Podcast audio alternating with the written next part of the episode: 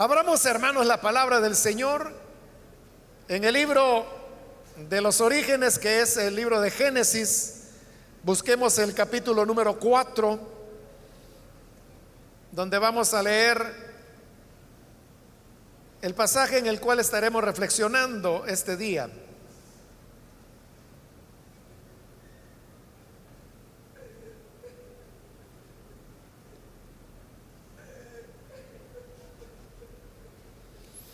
El libro de Génesis capítulo 4, versículo número 9 en adelante nos dice, el Señor le preguntó a Caín, ¿dónde está tu hermano Abel? No lo sé, respondió. ¿Acaso soy yo el que debe cuidar a mi hermano? ¿Qué has hecho? exclamó el Señor. Desde la tierra, la sangre de tu hermano reclama justicia.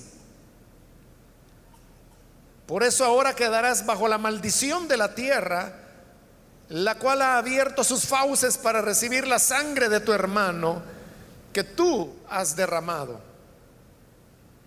Cuando cultives la tierra, no te dará sus frutos, y en el mundo serás un fugitivo errante. Este castigo es más de lo que puedo soportar, le dijo Caín al Señor.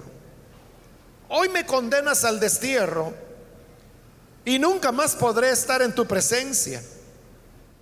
Andaré por el mundo errante como un fugitivo y cualquiera que me encuentre me matará. No será así, replicó el Señor el que mate a Caín será castigado siete veces. Entonces el Señor le puso una marca a Caín para que no fuera a matarlo quien lo hallara. Así Caín se alejó de la presencia del Señor. Hasta ahí vamos a dejar la lectura. Hermanos, pueden tomar sus asientos, por favor.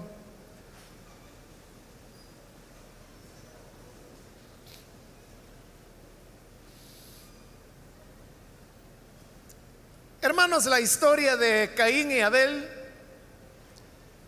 es uno de los pasajes más conocidos de la Biblia, conocido tanto por creyentes como por incrédulos, ya que es una historia que habla del origen del primer asesinato que se dio en la historia humana y en el planeta Tierra. Se trató de un fratricidio, ya que Caín mata a su hermano menor que se llamaba Abel, y la razón del asesinato fue simplemente por envidias y celos que Caín sentía hacia su hermano. La muerte de Abel fue la primera que dentro del relato bíblico nosotros encontramos, ya que en ese momento solamente existía Adán y Eva y los dos hijos que habían tenido, que eran precisamente Caín y Abel.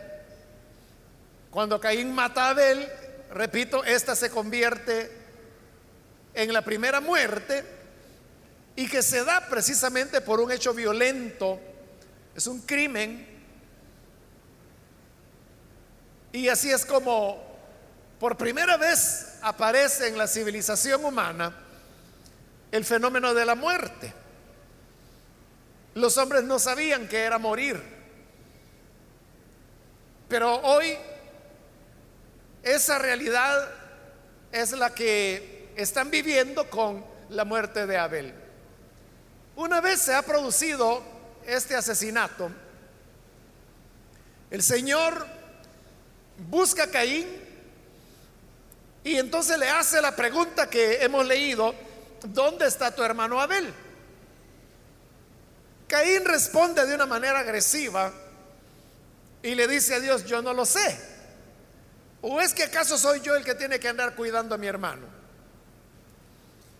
Pero Dios sabía lo que había ocurrido y por eso se lo dice a Caín, ¿qué es lo que has hecho? Desde la tierra, la sangre de tu hermano reclama justicia.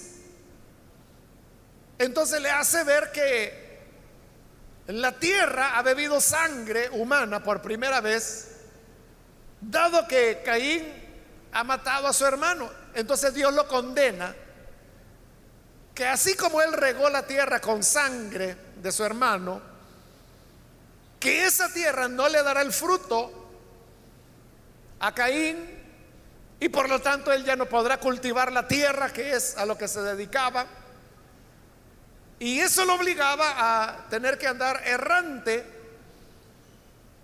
alimentándose de los frutos que los árboles producían por sí mismos pero sin tener él la posibilidad de sembrar otra vez, tener cosechas y tener así una vida sedentaria.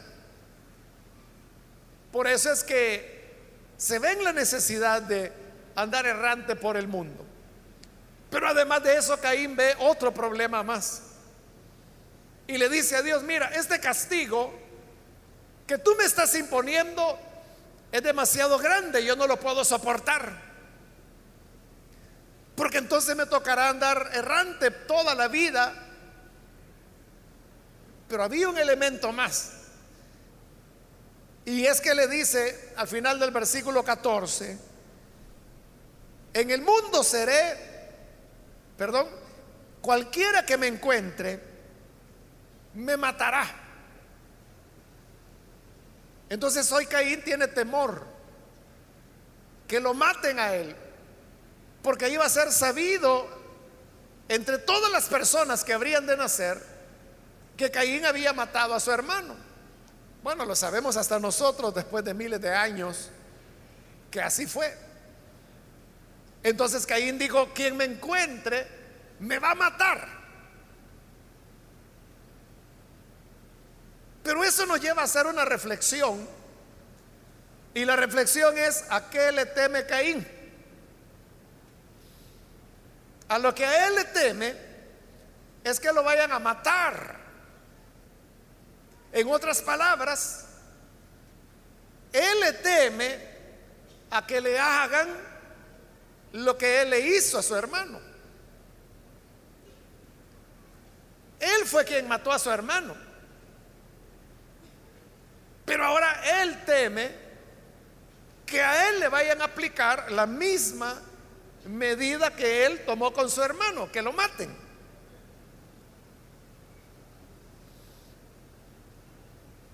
Pero fue Caín precisamente el que desató, por así decirlo, las fuerzas criminales en la criatura humana y en la civilización humana. Si Caín nunca hubiera matado, a su hermano Abel, él no hubiera tenido por qué temer que lo mataran, porque el, homicidio, el asesinato era algo que no existía. Entonces vea, tan pronto como Caín mata a su hermano, Caín lo que hizo fue desatar una fuerza pecaminosa que es el asesinato la cual él no podía controlar. Y era tan real que él no la podía controlar que él temía que esa fuerza que él mismo había desatado se volviera contra él y que así él terminara siendo asesinado también. El pecado tiene una fuerza que aún las personas que la desatan no son capaces de controlarla. Son fuerzas que cobran vida por sí mismas, se multiplican, crecen y en algún momento esa fuerza que la persona desató volverá para herir a aquellos mismos que le dieron origen. Hay un dicho que algunas personas usan y que es aquel que dice, cría cuervos y te sacarán los ojos. Y eso las personas lo pueden aplicar de diversas maneras. Pero es que algunas veces uno mismo está creando las condiciones que después le harán daño a uno. Y esto es una verdad irremediable cuando se trata del pecado. Siempre que nosotros encendemos la mecha del pecado, estamos soltando una fuerza que es la fuerza de la maldad, la fuerza del pecado. En este caso era la fuerza de la muerte, del asesinato, a la cual el mismo Caín, que es quien le dio vida, ahora le teme. Y a eso es a lo que se refiere la escritura, por ejemplo, cuando Pablo dice, todo lo que el hombre siembra, lo cosecha. Que es la misma verdad, que todo lo que el hombre hace, en un momento retornará y le hará daño. Por eso es que también la gente ni siquiera necesita ser creyente pero la gente tiene expresiones como por ejemplo, todo se paga en la vida. O como a alguien le va mal en algo. Esa misma persona viene y se pregunta, ¿qué estaré pagando? En esas expresiones que la gente usa, que son expresiones populares, la gente está diciendo una verdad. Y es que todo, todo lo que hacemos en la vida, un día se nos regresará. Y que si estamos viviendo situaciones, pudiera ser que estas dificultades son el resultado de acciones que nosotros sembramos en algún momento, en el pasado, pero que luego crecen. Es como una pesadilla.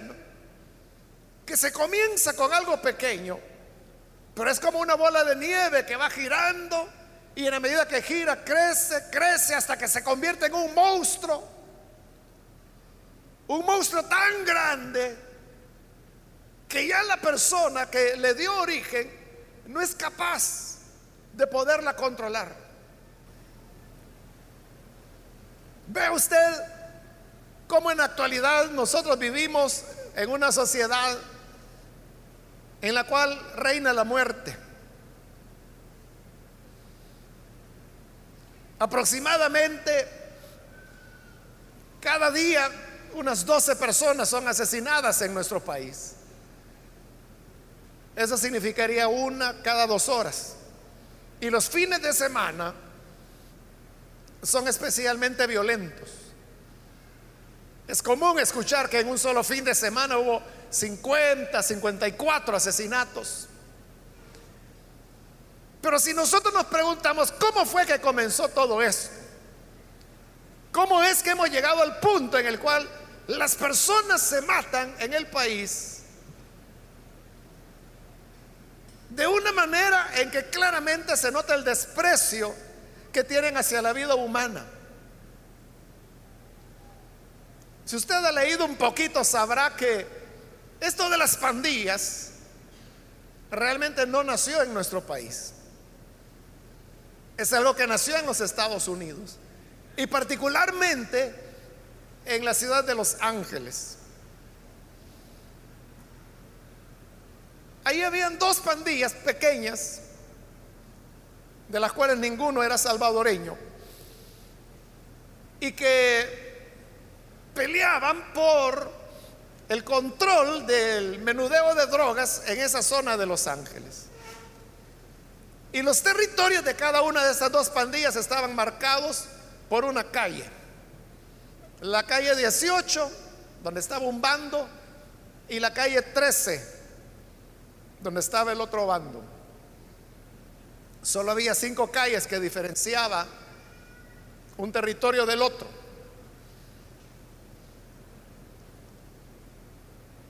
Ahí es donde todo comenzó. No habían muchos asesinatos, pero así es como todo comenzó. El problema es cuando durante la guerra los salvadoreños comienzan a ser expulsados del país y tienen que huir por causa de la misma violencia.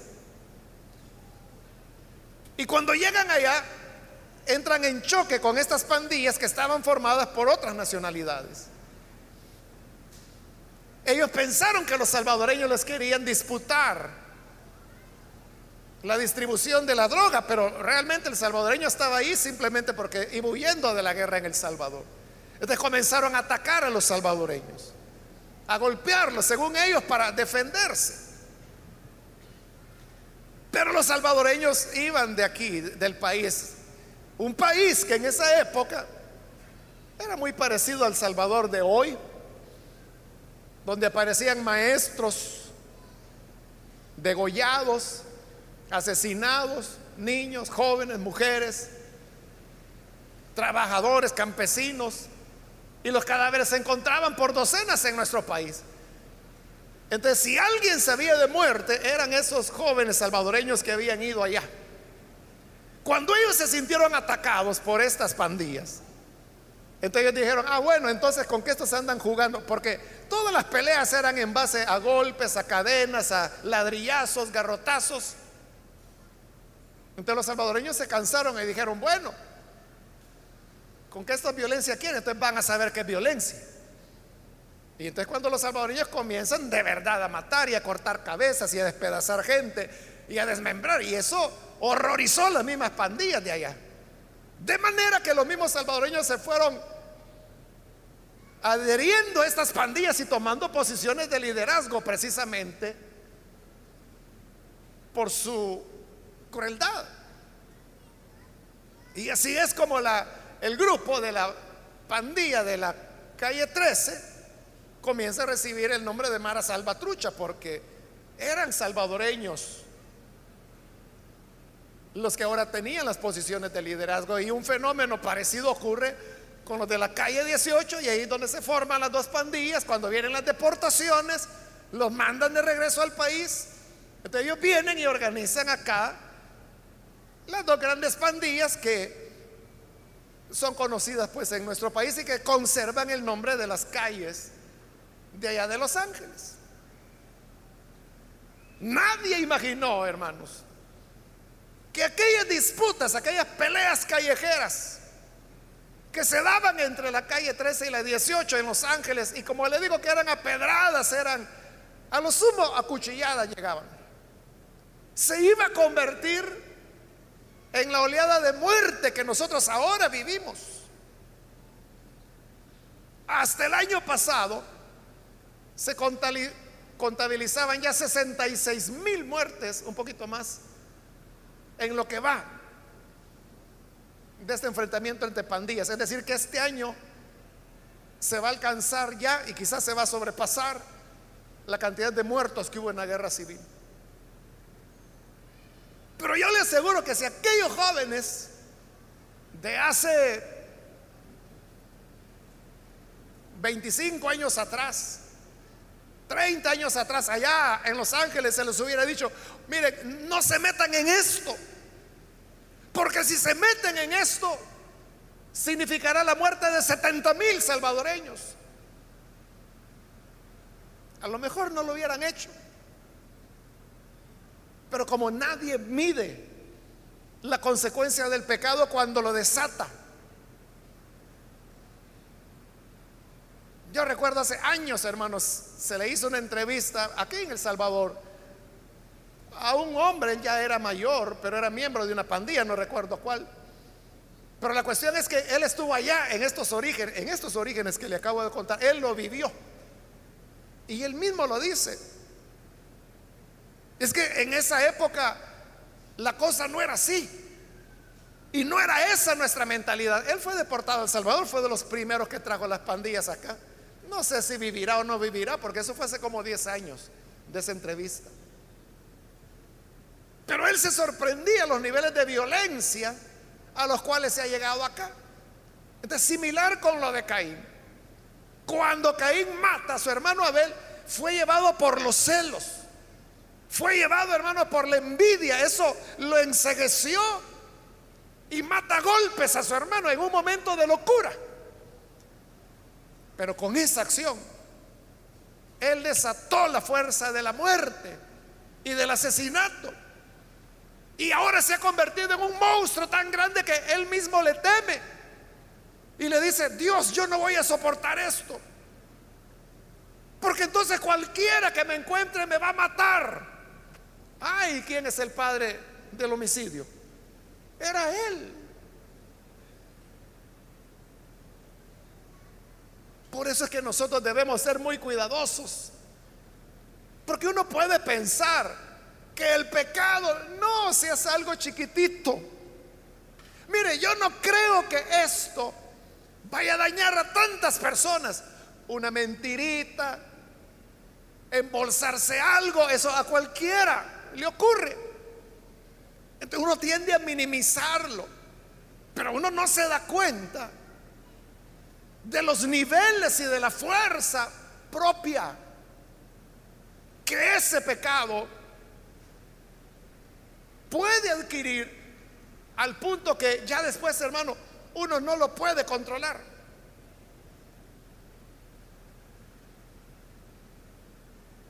Por eso es que debemos ser sabios. Y que cuando la palabra del Señor repetidas veces nos dice, hijitos, esto les escribo para que no pequen. O como en los diez mandamientos, no mentirás, no cometerás adulterio, no matarás, no codiciarás. ¿Por qué Dios nos dice esto? Porque Dios es un aguafiestas que no quiere que gocemos la vida. No, todo lo contrario.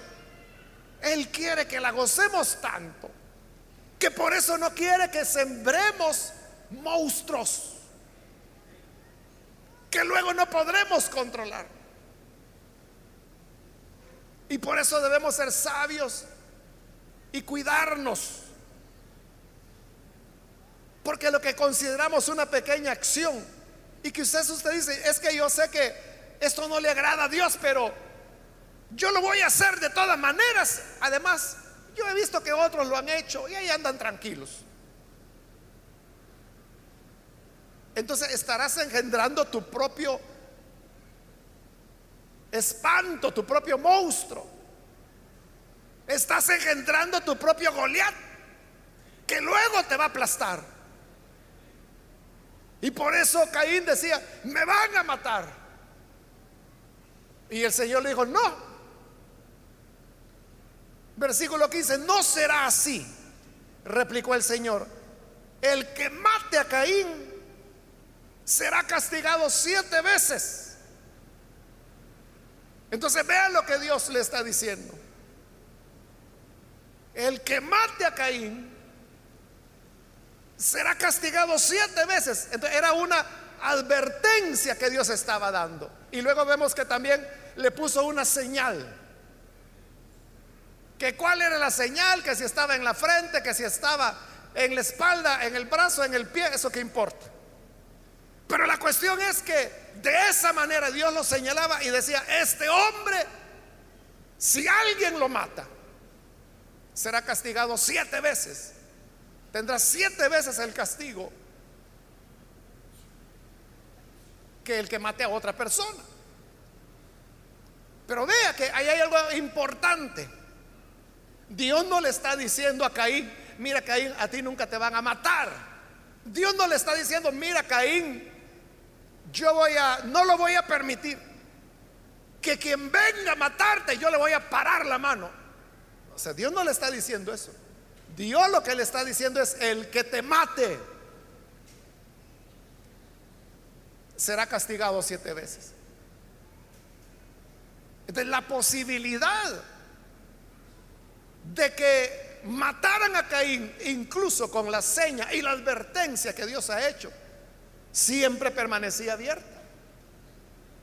Porque cuando Caín se queja delante de Dios y le dice, ese es tu castigo que me estás dando, es insoportable porque primero tendré que andar fugitivo. Y en segundo lugar, cualquiera me va a matar. Entonces Caín quizás esperaba que Dios dijera, vaya, pues está bien. Ya no vas a ser fugitivo y yo te voy a proteger para que no te maten. No. ¿Por qué razón? Porque el pecado es así. Esa es la naturaleza del pecado. Todo lo que el hombre siembra, lo cosecha. Y eso nada lo puede impedir.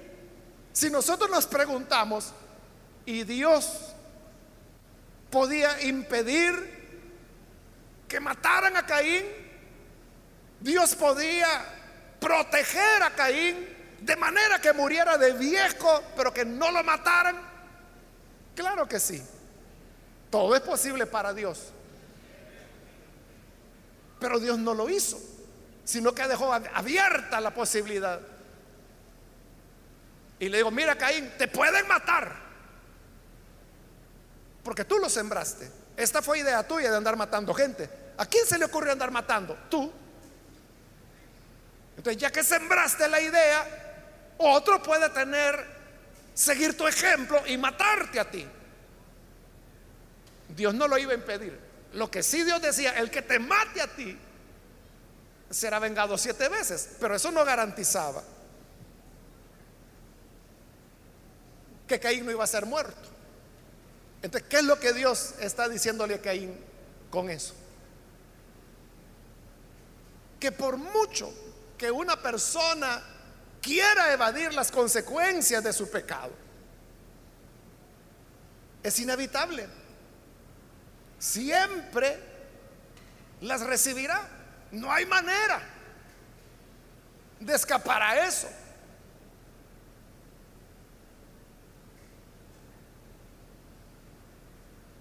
Por eso vuelvo a decirlo.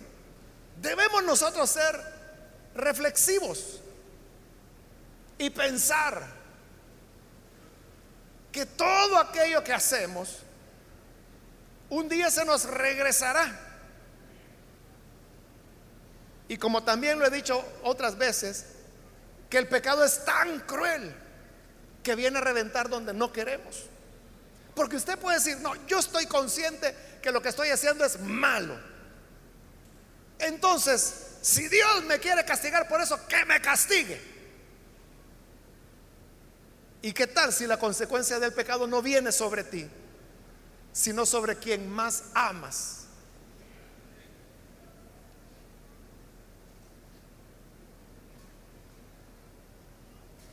Es lo que le ocurre ahora a Caín. Él no pensó, él no reflexionó cuando mató a su hermano. Pero hoy quiere inmunidad, hoy quiere que le protejan. Y Dios le dice, mira, yo no te puedo garantizar.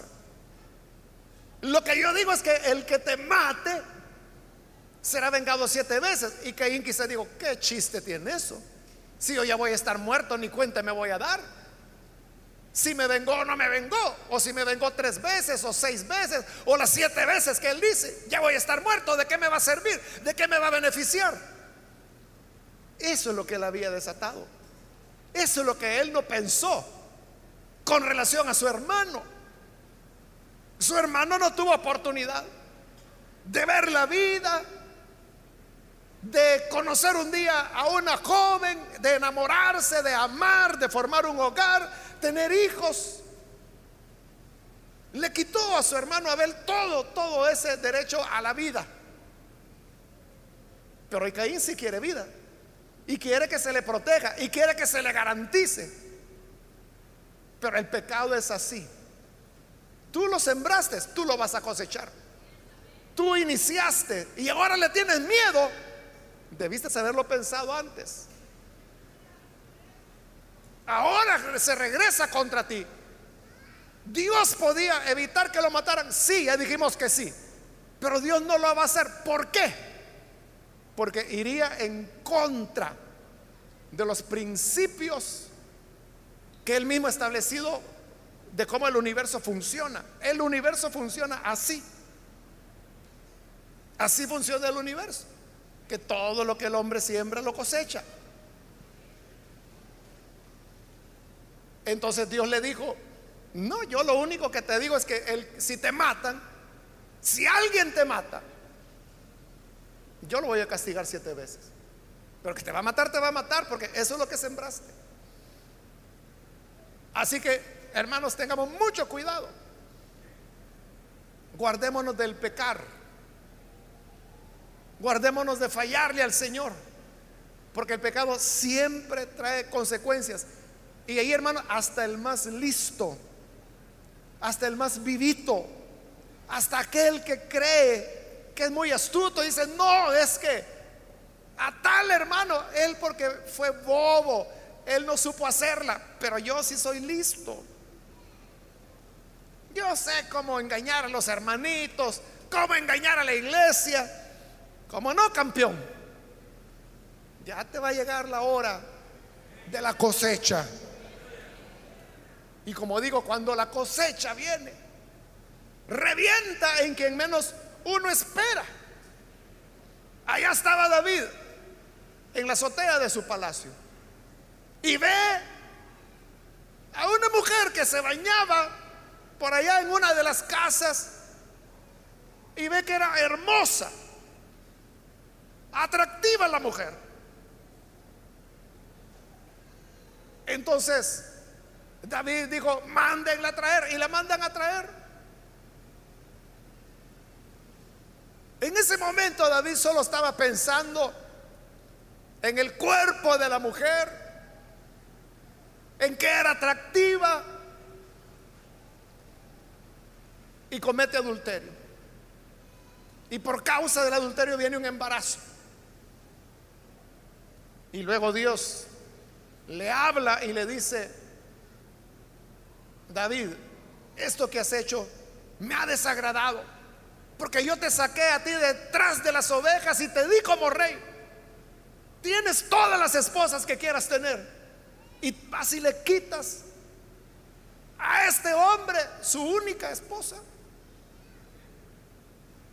¿Y qué dijo David? En verdad he pecado contra él. Él se arrepintió. Pero aún arrepentido, el pecado que él había sembrado tenía que cosecharlo. Entonces, ¿qué? A David fue que se le cayó una mano o David fue el que quedó impotente. A David fue que le dio lepra. Fue así. No. Quien enferme es su hijo. Y ahí estaba el bebé agonizando. Y David se pone en ayuno y en oración y le dice, Señor, yo fui el que pequé. Este niño es inocente, era un bebé de semanas. Pero termina muriendo. A eso me refiero cuando digo que el pecado no siempre lo cosechará usted, sino que lo cosechará, como David dijo, gente inocente, que no tenía nada que ver en la cuestión. Aquellos a quienes usted más ama, en otras palabras, a donde más le duela, ahí es donde el pecado va a reventar. Y si usted es tan egoísta como Caín, que él no amaba a nadie. Era él el que Dios le dijo, mira, si te matan, yo te voy a vengar. Pero que te maten, eso no hay nadie que lo vaya a impedir. Y el único que podía impedir lo que era Dios, dijo, yo no lo voy a hacer. Por eso yo dije que no lo hicieran. Por eso yo dije que no pecaran. Pero cuando ya el pecado se ha cometido, Ahí venimos, hermanos, con que, Dios mío, ayúdame, Dios mío, sácame de esta, Dios mío, que no se vayan a dar cuenta, Dios mío, que mi esposa no vaya a saber, Dios mío, que mi esposo no, no se entere de lo que estoy haciendo. Y empezamos a invocarlo, Dios santo, Dios poderoso, Dios bueno, Dios misericordioso, y ayunamos. Y después de que teníamos 100 años de no ir a la iglesia, empezamos a ir todos los días. Pero las consecuencias del pecado llegarán. Entonces, si queremos, como dice la escritura, gozar de largos días, y tener paz. Apartémonos del mal. Evitemos el pecado por atractivo que nos pueda resultar. Y la gracia del Señor nos alcanzará en todo tiempo.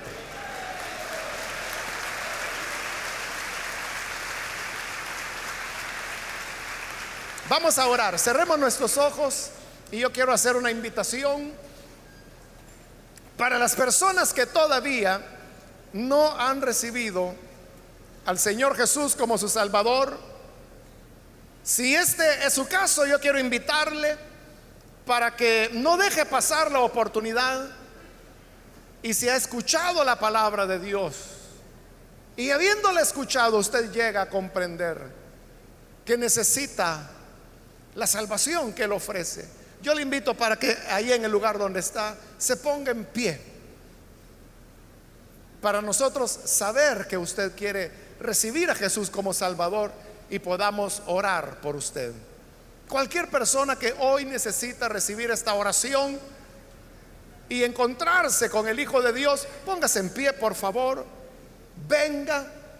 Le animo para que se acerque Hoy es el día adecuado para que la gracia del Señor le asista. ¿Hay alguien que necesita venir al Hijo de Dios? Póngase en pie. Hoy es un buen día para que su vida sea transformada. También quiero invitarse, hay hermanos que se han alejado del Señor, pero hoy necesitan reconciliarse. Puede ponerse en pie y vamos a orar por usted. Muy bien, aquí hay una joven que viene, Dios la bendiga. Alguien más que necesita pasar puede ponerse en pie. Muy bien, aquí hay otro hombre, Dios lo bendiga. Bienvenido. Alguien más que necesita venir para recibir al buen Salvador. Venga, queremos orar por usted. Póngase en pie y hoy es cuando la gracia del Señor le está esperando. Muy bien, aquí hay otra persona, Dios la bendiga bienvenida.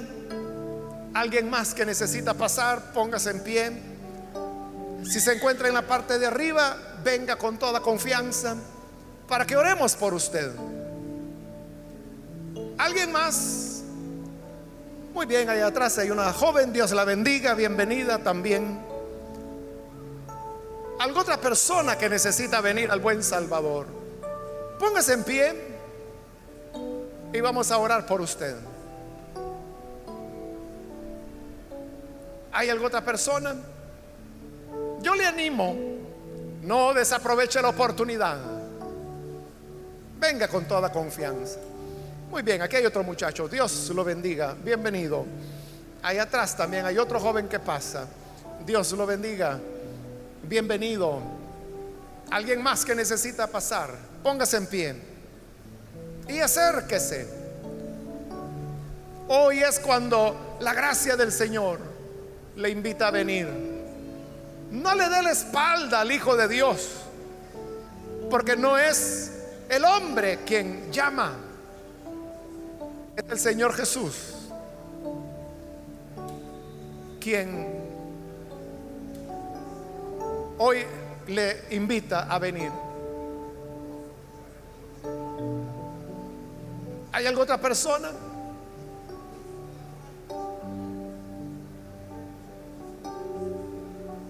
acérquese. Voy a terminar la invitación. Si hay alguien más que necesita venir a Jesús por primera vez o necesita reconciliarse, póngase en pie y vamos a orar por usted. Y esta es ya la última invitación que hice. Muy bien, aquí hay otra persona, Dios la bendiga. Bienvenida.